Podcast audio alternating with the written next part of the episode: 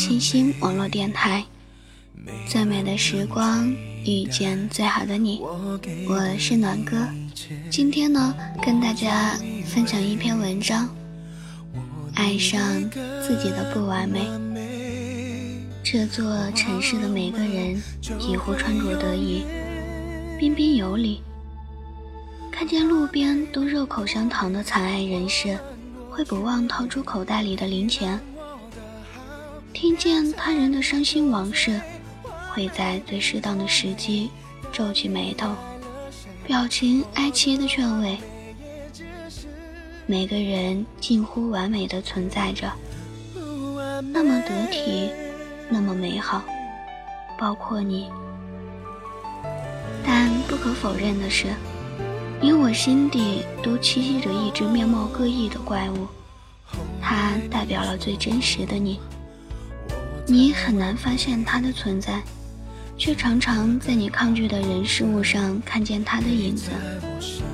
有时候你会发现自己的心中有一个令你感到罪恶的念头闪过，例如憎恨、嫉妒、不负责任、骄傲。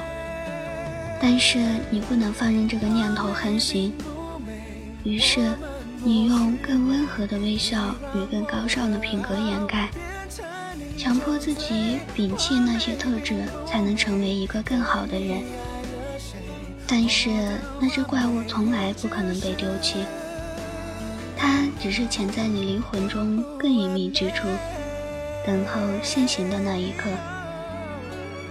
而他总是在别人的行为中现形，凶猛地朝你袭来，令你更加抗拒。曾有一位女性，嫁给一个条件非常优越的男人。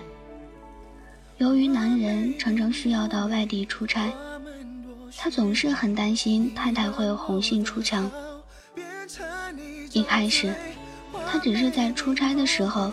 每隔两小时打电话给太太查情，如果太太没接到电话，他就开始怀疑太太是不是在跟别的男人约会，不给太太解释的机会。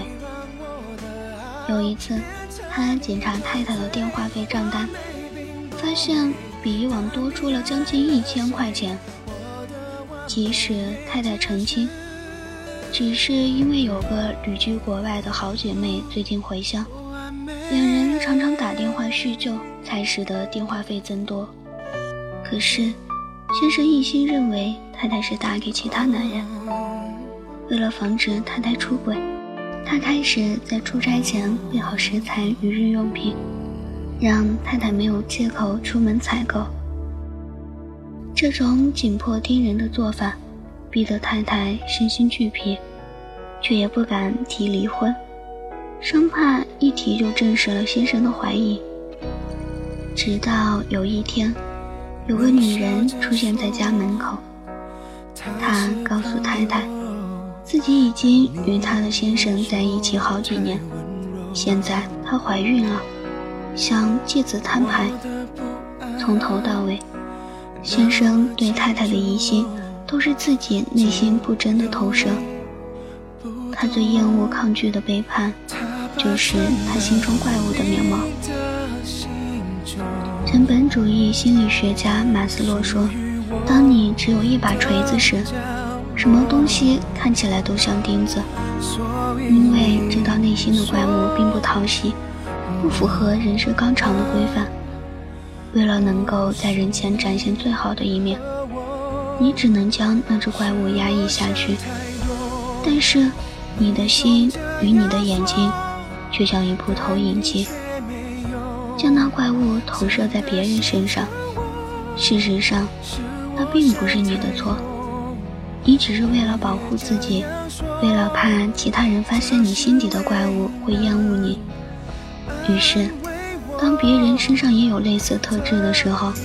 你选择先发制人的抵制、抗拒，好证明自己完全没有类似的念头。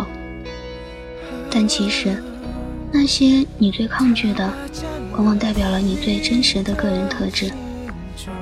所以，当你特别抗拒、厌恶骄傲的人时，很有可能你真正的特质就是骄傲的，只是你的理性告诉你，骄傲使人厌恶，你就选择隐藏自己的骄傲，在人前表现出和善可亲的模样。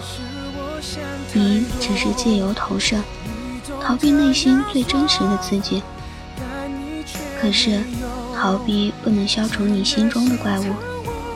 只要你一日不面对它，它就会在更多不同的人事物上显露自己的影子。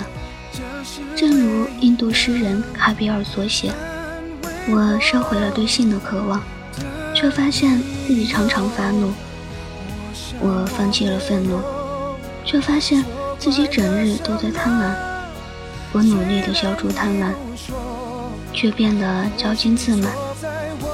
当心试图切除与世界的连接时，却仍然紧抓着某件事不放。你可能终其一生都无法摆脱心中的投射作用。今天你讨厌别人的懦弱，但到了明天，你发现。他身上的自大也让你抗拒，虽然这种投射作用让你感到痛苦，因为你所见的许多人都非常令人厌恶，但那也是一个契机，让你从中发现最真实的自我特质。一旦你明白了心中的怪物特质为何，并且承认自己并不完美，有时也抱着罪恶的念头。你就能以更宽容的态度看待其他人，以及发生在生活中的事件。或许心中的怪物不可能消失，可是只要愿意去发现它，令你抗拒的事物就会变少，而你对自己的认识会更真切，并且在这个世界相处得更加融洽。今天的节目到这里就结束了。感谢耳朵们的陪伴。如果你喜欢这档节目，或是喜欢我们的电台，你可以加入咱们的电台粉丝群：三零二零八零三六九。这里是小清新网络电台，最美的时光遇见最好的你。我是暖哥，我一直都在。你呢？现在我给的或许并不是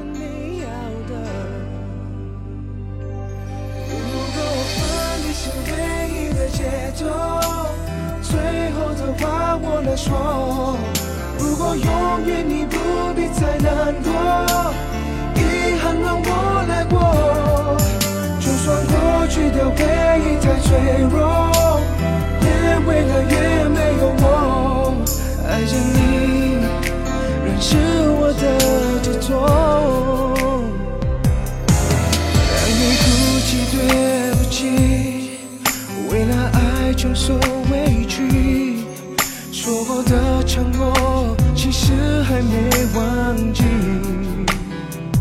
嗯越是在乎的关系，越是相处不容易，伤害了你。我也失去勇气，争吵越狠，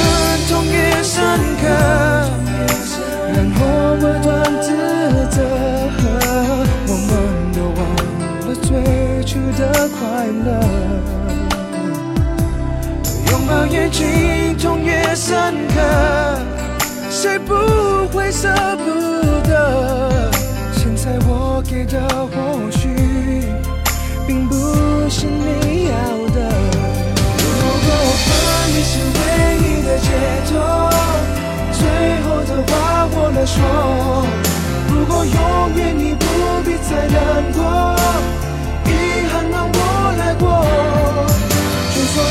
失去的回忆太脆弱，越未来越没有我，爱上你，你是我的执着。哦，再到感情关键时候，却握不住你的手，还能有什么借口让爱再回头？